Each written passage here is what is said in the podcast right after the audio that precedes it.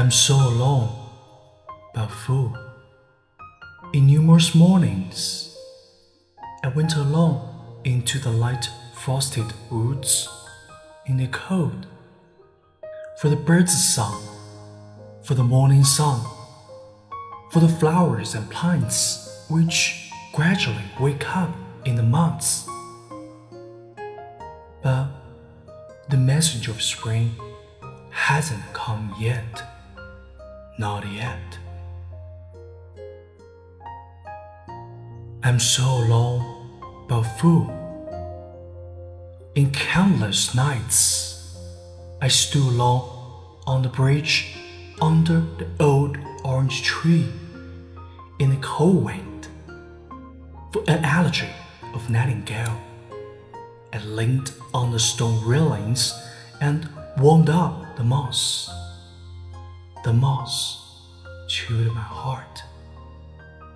But the nightingale hasn't come yet. Not yet.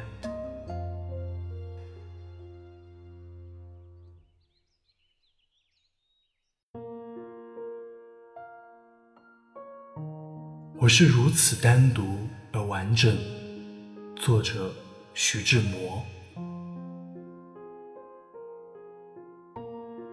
我是如此的单独而完整，在多少个清晨，我独自冒着冷，去薄霜铺地的林子里，为听鸟语，为盼朝阳，寻泥土里。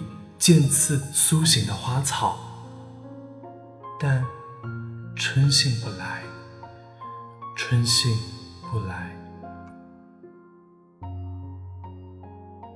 我是如此的单独而完整，在无数个夜晚，我独自顶着冷风，伫立在老橘树下的桥头，只为听一曲夜莺的哀歌。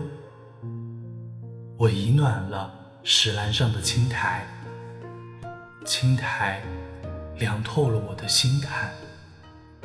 但夜莺不来，夜莺不来。